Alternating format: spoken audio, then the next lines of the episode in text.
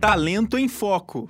Olá, ouvintes, sejam bem-vindos e bem-vindas. Estamos começando mais uma edição do programa Talento em Foco, programa que tem como objetivo trazer dicas para conquistar e se manter no mercado de trabalho. Lembrando que o programa é uma parceria com a mentora de capital humano, Erika Lotz. Eu sou Ivan Tozin e hoje o assunto é sobre a saúde mental no trabalho e para isso convidamos a Lauriceia Pereira de Souza, ela que é psicóloga com especialização em terapia cognitivo-comportamental e terapia de esquema. Ela é especialista em treino cognitivo e desenvolvimento pessoal. Também trabalha, atua com atendimento psicológico é, online e já dou as boas-vindas também. Seja bem-vinda, Lauriceia. Ah, obrigada. Uma boa tarde para todo mundo aí que estiver vendo a gente. Muito obrigada pelo convite. Eu espero ser, ter, ser bem contribu ter bastante contribuição para vocês. A gente fica nervoso nesse negócio, que parece que tem mais gente, gente vendo a gente ao vivo, mas vou tentar me soltar aqui para falar um pouquinho desse tema que é tão importante. E sinta-se em casa, Lauriceia. Aqui é, a gente gente seja bem-vindo então ao programa Talento em Foco. E para a gente falar um pouquinho, é, antes da gente entrar no tema, vou pedir para a Lauriceia falar um pouquinho da trajetória profissional dela e também como que ela iniciou é, no campo da psicologia. Conta um pouquinho brevemente da sua trajetória, Lauriceia. Ah, sim, sim. Eu não sou, eu tenho 50 anos na cara, gente, sou muito simples para falar, então Aguenta isso, me convidaram, agora aguenta. Eu sou formada desde 2014. Eu amo a, eu amo a área, eu sempre amei a área de saúde mental. É, basicamente a parte clínica, não sou organizacional. É, a minha formação foi numa faculdade que se chama Facel, que agora ela até nem tem mais. E fui fazendo especializações, é, fiz especializações no Instituto Weiner, lá de, do Rio Grande do Sul, em terapia cognitivo-comportamental, terapia de esquema. Eu gosto demais, demais da, das neurociências. Neurociência que eu considero uma neurociência, neurociência séria, de bastante pesquisa, mas ainda não ingressei no mestrado, que é meu próximo objetivo aí, que eu estou vendo um lugar bom para eu fazer. Por que, que eu entrei para a psicologia? É, Primeiro, por acreditar que a saúde mental é a mola de tudo. É, pela, é, é pelo nosso pensamento, um jeito mais simples de dizer, que nós transformamos a nossa vida, o nosso mundo e o nosso mundo, o, o, o nosso redor. Não há outra forma, sob o meu ponto de vista, claro, de você movimentar qualquer setor da sociedade que não seja que parta de uma saúde mental de um é, em equilíbrio não normal, porque normalização é uma coisa que a gente usa muito na psicologia, porque não, não existe muito, não é real isso. A gente tem, consegue um equilíbrio está muito bom isso. Sou apaixonada por desenvolvimento humano, porque é tão bonito você ver o desobrochar das pessoas, elas, coisas assim, palavras pequenas que você diz para ela que ela não percebeu, você ser um mediador entre o que a pessoa sente e o que ela quer expressar para o mundo. Por isso que eu sou psicóloga. Por amor, amor, amor também por dinheiro, né, gente? O negócio de ter dinheiro é bom, mas eu não sou organizacional, eu atuo na área clínica, então a área clínica ela traz muito do cuidado com, com o sujeito de uma forma próxima. Não que o, quem trabalha na organizacional não faça isso, mas é tão próximo, tão junto, que a gente acaba ficando. Parece que a relação terapêutica dá uma, uma, uma, uma, ideia de que parece que somos amigos, amigos de muito tempo. E somos mais que amigos. Somos companheiros de jornada, cada um em um lugar e um momento. Por isso que eu amo a, a, a, psicologia, por isso que eu amo ser psicóloga clínica e também me comunicar. Tem e tem que treinar mais isso, mas amo me comunicar. Eu espero contribuir com, com as dúvidas, com letras hoje para vocês de uma forma É isso. E também, é, Lauriceia, olha só que curioso, né, para a gente abrir um pouco aqui é, esse, esse assunto que a gente vai discutir hoje, a saúde mental né, no trabalho, ela é definida pela Organização Mundial da Saúde como um estado de bem-estar em que o indivíduo está ciente das suas próprias habilidades, pode enfrentar de fato as tensões do dia a dia e também pode trabalhar de forma produtiva e frutífera e é capaz de contribuir com sua comunidade. Então, só para a gente definir um pouquinho né, do que é saúde mental, a Lauriceia também falou um pouquinho do assunto. E uma pesquisa recente, a gente, é, a gente que foi realizado pela FGV, né? Então, em parceria com a Talenses e a Gimpass, 43% dos, é, dos entrevistados é, alegam que estão com sobrecarga de trabalho. Então, a sobrecarga de trabalho que antecede justamente o, a burnout, a síndrome de burnout, ela é, ela é uma dos, um dos é, alicerces para poder é, acabar tendo é, questões, problemas de questões emocionais, né? um dos impactos. E os brasileiros estão sobrecarregados no trabalho e na saúde mental. Né? Então a gente tem um, tem um dado é, preocupante sobre como que afeta os brasileiros, mas aí eu queria eu queria entender um pouquinho com a Alesseia para a gente falar um pouco dessa saúde mental. Como que a gente pode reconhecer é, você como psicóloga, como que as pessoas é, percebem os sinais de depressão, né? Como que a gente pode perceber os sintomas de depressão entre os colegas, ou como a tristeza excessiva, ou a perda do interesse em atividades que traziam antigamente prazer e também, consequentemente, situações de modificações de apetite e hábitos de sono, que são sintomas.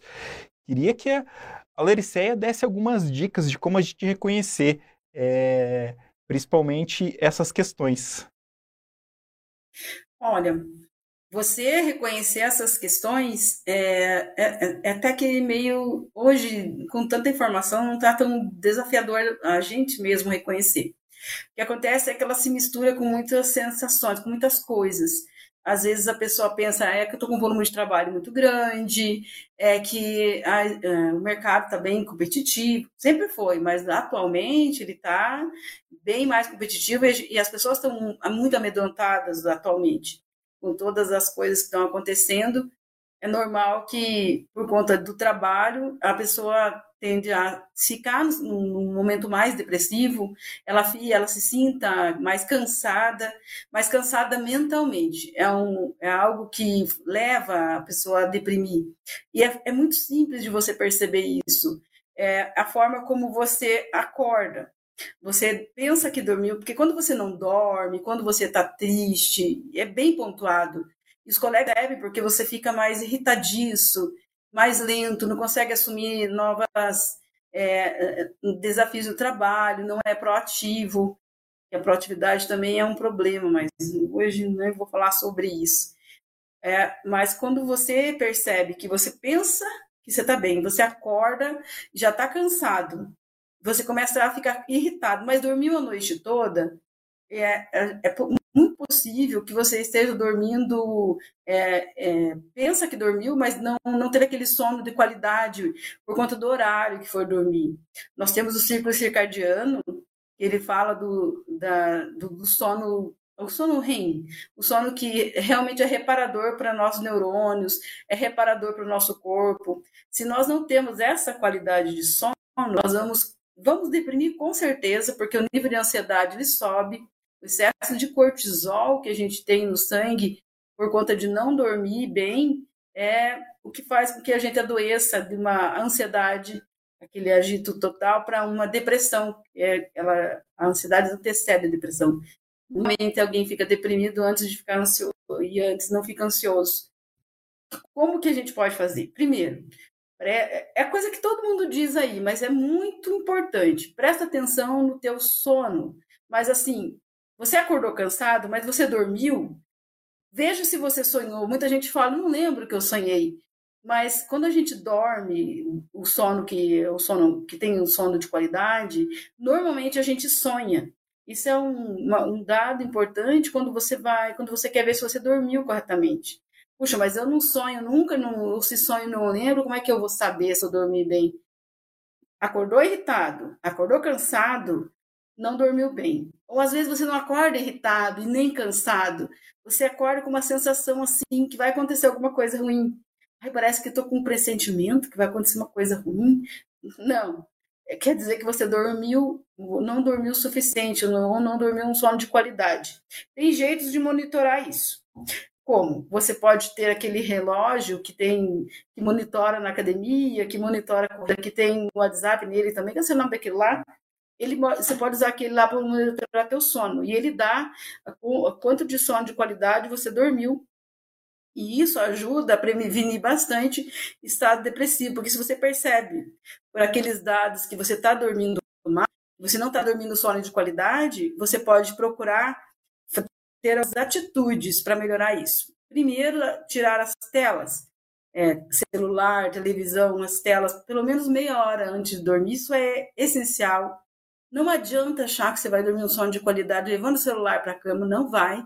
Só se você for assim uma pessoa milagrosa, assim que eu não conheço, e você vai conseguir dormir de, com sono de qualidade com um celular na tua cama.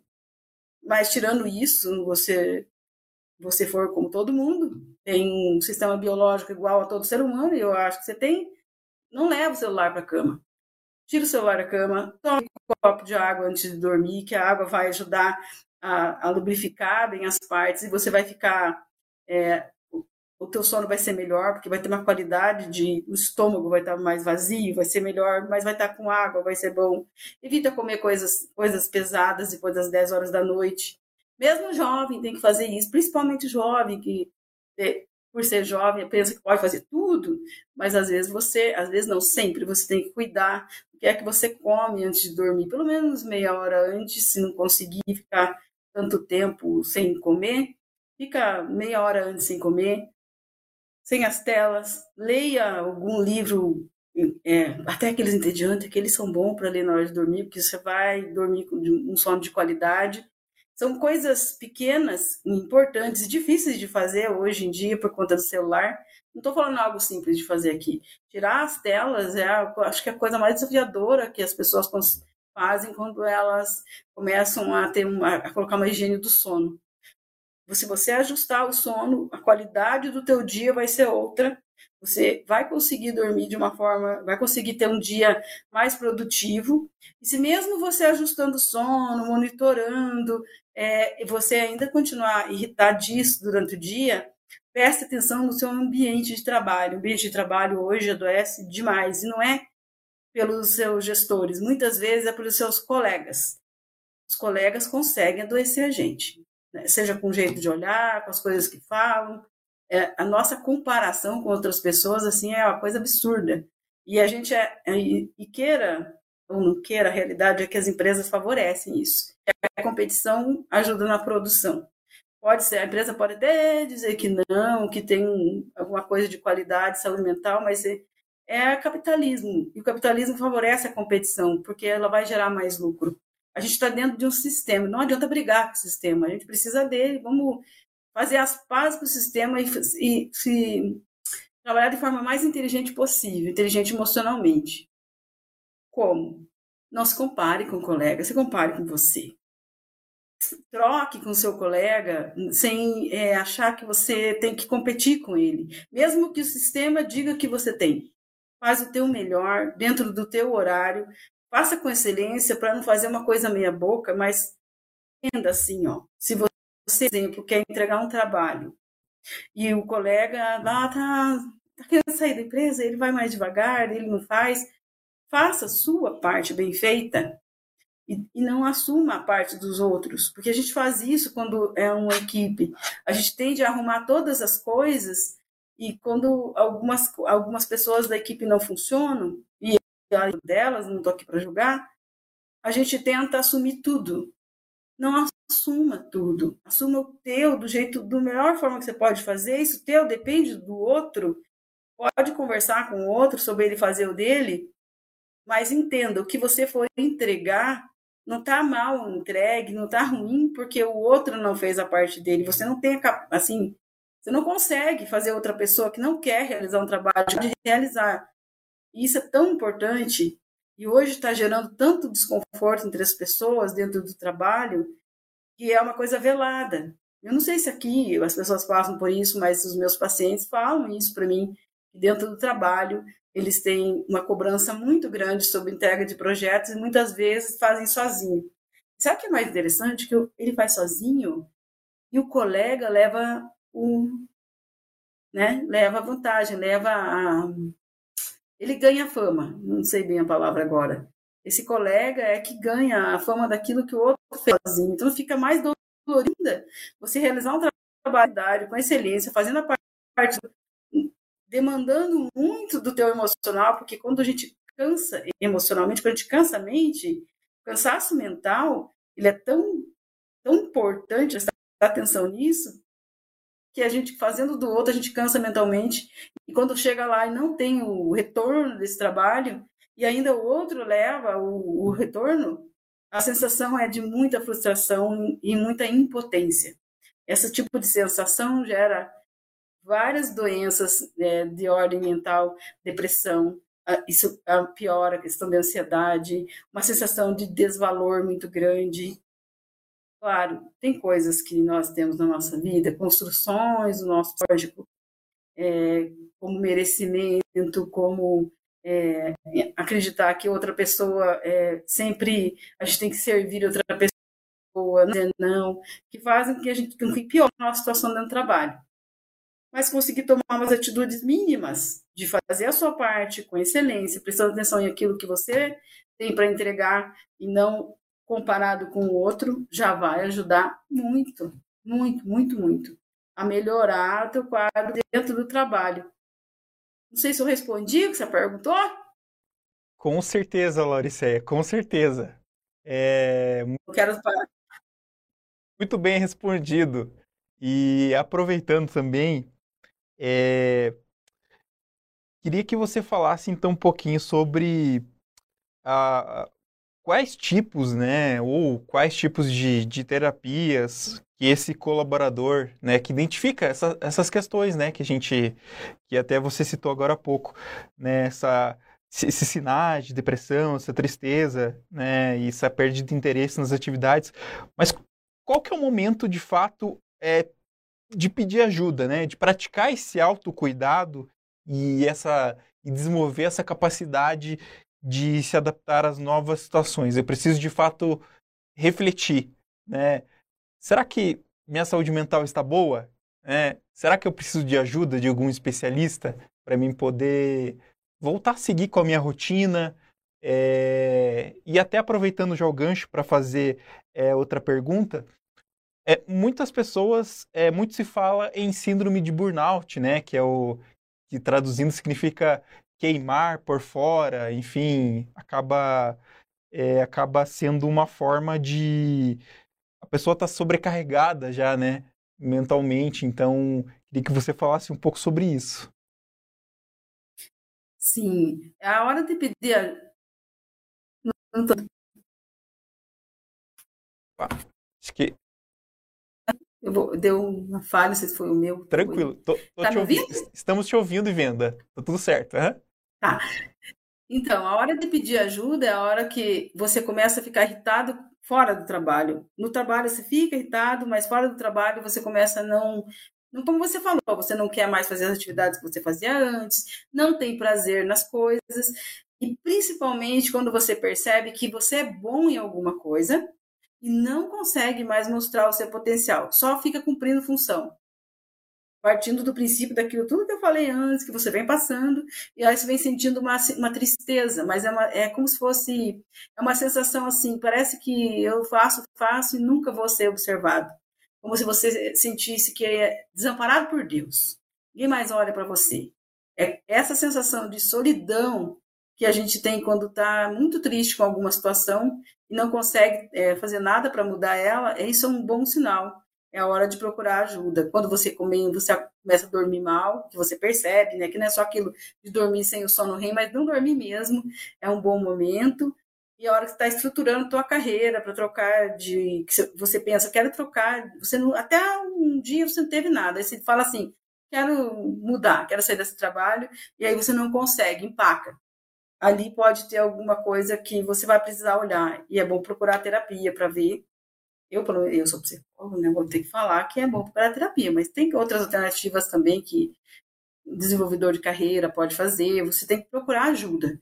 Mas com questão de, de burnout, que é o burnout é o cansaço mental básico. Tem várias explicações do que ele é. Cansaço mental. Muitas vezes você não, não tem que fazer tanto esforço é, físico. Você não trabalha com algo físico, você trabalha com coisas mais de pensamento, mais de ordem, de, de estratégia, coisas mais ligadas a pensar. E a ideia de quem trabalha muito com pensamento é que, não, como não tem esforço físico, eu não, não cansa.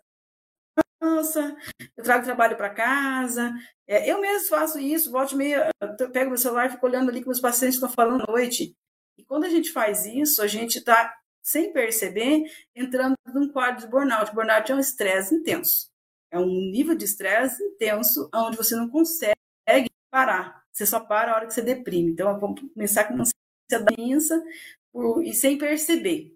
Só você fica fazendo, fazendo, fazendo, fazendo, e aí, quando vê, tá doente. E quando adoece, deprime e para. Esse que é o problema.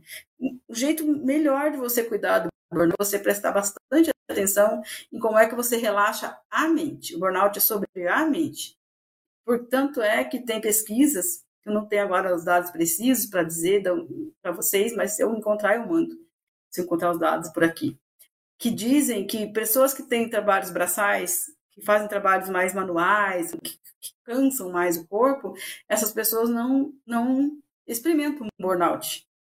Quem experimenta burnout é quem usa muito a mente para decidir as coisas. Então, qual que é, qual que é o antídoto aqui, o negócio que vai resolver o problema desse veneno é você começar a meditar. Não tem outro jeito. Ninguém gosta desse negócio de parar e ficar respirando, mas isso é muito importante. Mas não é as meditações aí é, que a gente vê, que parece meio religiosa, é parar, respirar pelo nariz. Não é bom respirar pela boca quando você quer descansar a tua mente, é pelo nariz você respira, é uma, eu tenho uma expressão de três tempos. ela é a que eu digo para todos e eu faço também. Você para, respira contando três, segura contando três e solta contando seis. Isso pode fazer durante o trabalho. Pode parecer uma coisa muito pequena, meio boba até, mas ela funciona de uma maneira incrível para você descansar sua mente. Porque, claro, se você puder ir para um espaço, viajar, se você puder ter paz na sua casa, se não tem filho para gritar nos seus ouvidos, se não tem marido para falar as coisas para você, se não mora ninguém com você, se mora sozinho, não tem vizinho também, daí você vai ter assim um oásis de paz durante a hora que sai do trabalho até em casa. Como isso não é realidade, ah, deve ter gente que vive isso, mas eu não conheço, mas sei que tem. Você vai ter que usar o que você tem, que você tem. É, qualquer lugar que você está, você pode parar para respirar. Para, vai no banheiro e respira. E uma coisa que vai funcionar muito, se você perceber que está num nível de cansaço mental tão grande, ali não tem o que fazer, você joga água no rosto. Joga água gelada, água fria mesmo, joga assim, para assustar. Porque isso dá uma parada no nível de ansiedade, porque o corpo entende que você está se protegendo de alguma coisa, e ele cancela aquele nível de sangue que está subindo, deixando você mais ansioso, que vai prejudicar você em alguma reunião, vai prejudicar você com as outras pessoas, você vai se irritar com mais facilidade. Então, se você perceber que a coisa subiu de um nível assim que você não tem para onde correr, vai no banheiro e joga água no rosto. Isso ajuda demais. E pausas para respirar. Uma leitura boa, se eu fosse você, eu não via jornal, eu via jornal só assim para me informar um pouquinho e daí porque infelizmente a gente não dá conta de tanta notícia desafiadora que a gente não pode resolver. Tudo que eu posso resolver, eu vou lá e vejo. O que eu não posso resolver, eu, eu vou conhecer, porque é importante, mas não precisa ficar o dia inteiro vendo aquilo, sofrendo por coisas que você não pode fazer nada. Isso vai reverter na tua vida. Se você conseguir respirar, para descansar um pouco a mente, ter uma leitura que não leitura de coisas ruins, de, de técnica, seja leitura leve. Vou falar uma coisa para vocês. Eu vejo novela, gente.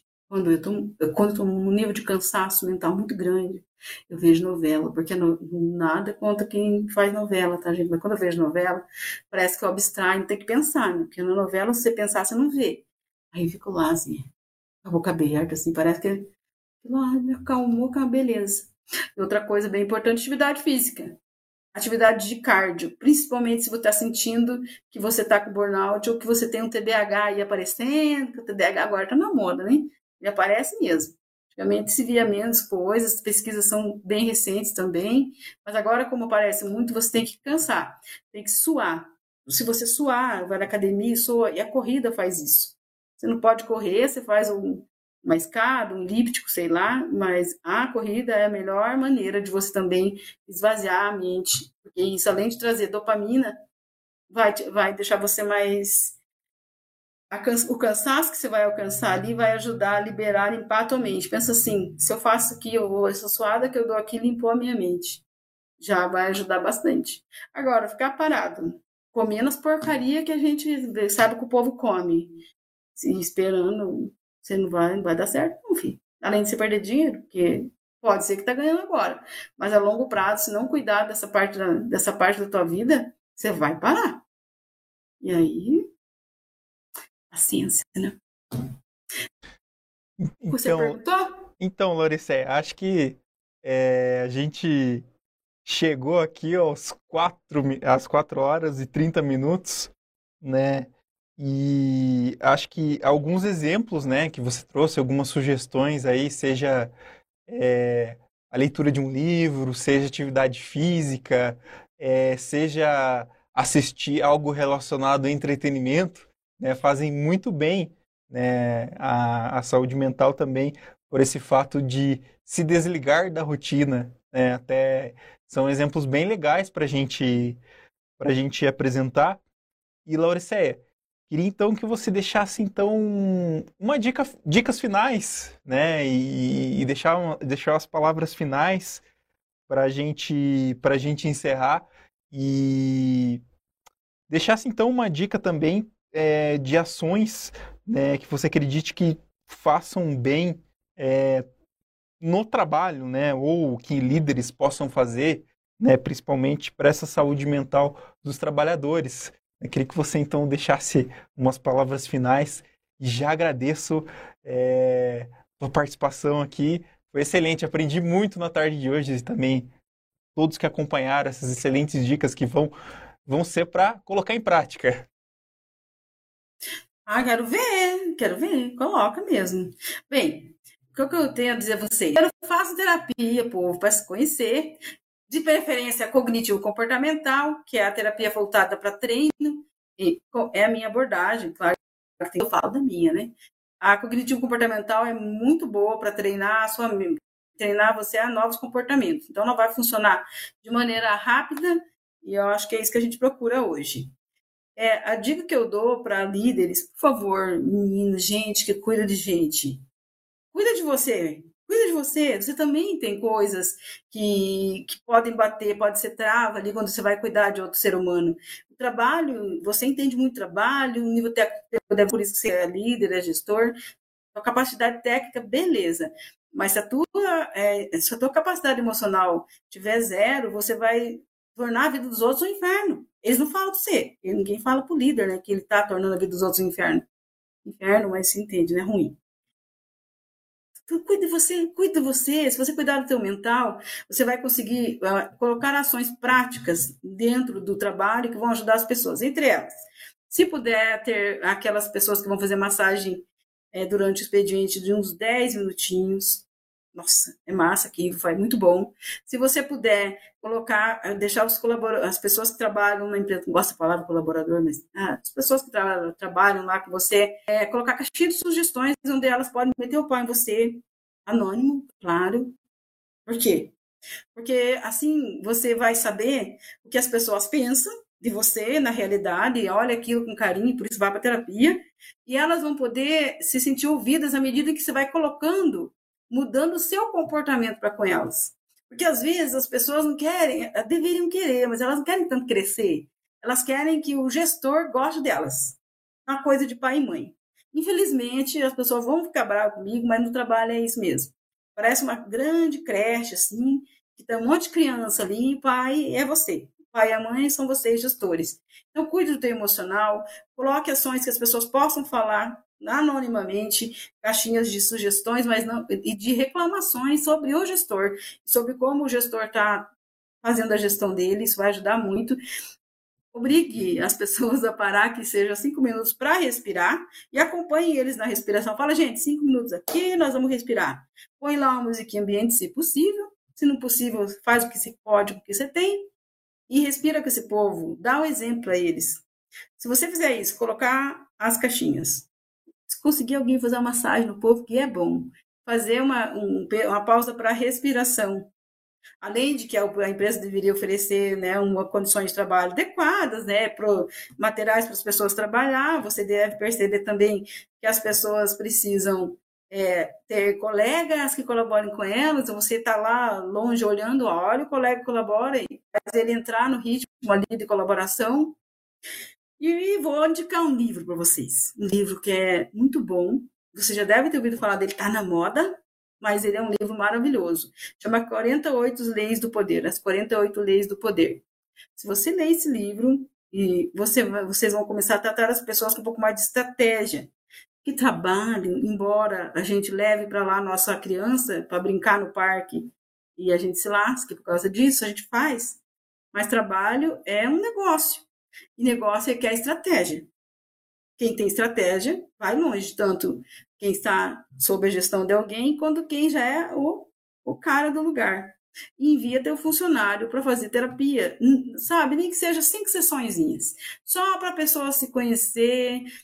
Você não precisa dizer que a pessoa está precisando porque ela está deprimida, está ansiosa, seja preventivo indique terapia para as pessoas se conhecerem. Quem se conhece comete menos erros, porque quer crescer. Ninguém quer cair, ninguém quer ganhar pouco. Todo mundo quer avançar na vida, mas trava na hora de lidar com as outras pessoas. É isso. É isso que eu tenho para dizer. Ai, aqui. Então, agradecer é, enormemente a Lauriceia com essas excelentes dicas aqui no programa Talento em Foco de hoje, né, excelentes dicas para a saúde mental. E para a gente fechar, Lauriceia, queria que você deixasse um contato é sua rede social, né, para quem quiser conhecer um pouco mais do seu trabalho. Ah, vou deixar, gente, vai lá ver eu, eu faço meus videozinhos também lá, não tem vergonha, é eu com eu, eu, eu comigo. É, ela é psicóloga no Instagram, e eu vou deixar telefone se alguém vai anotar, mas enfim.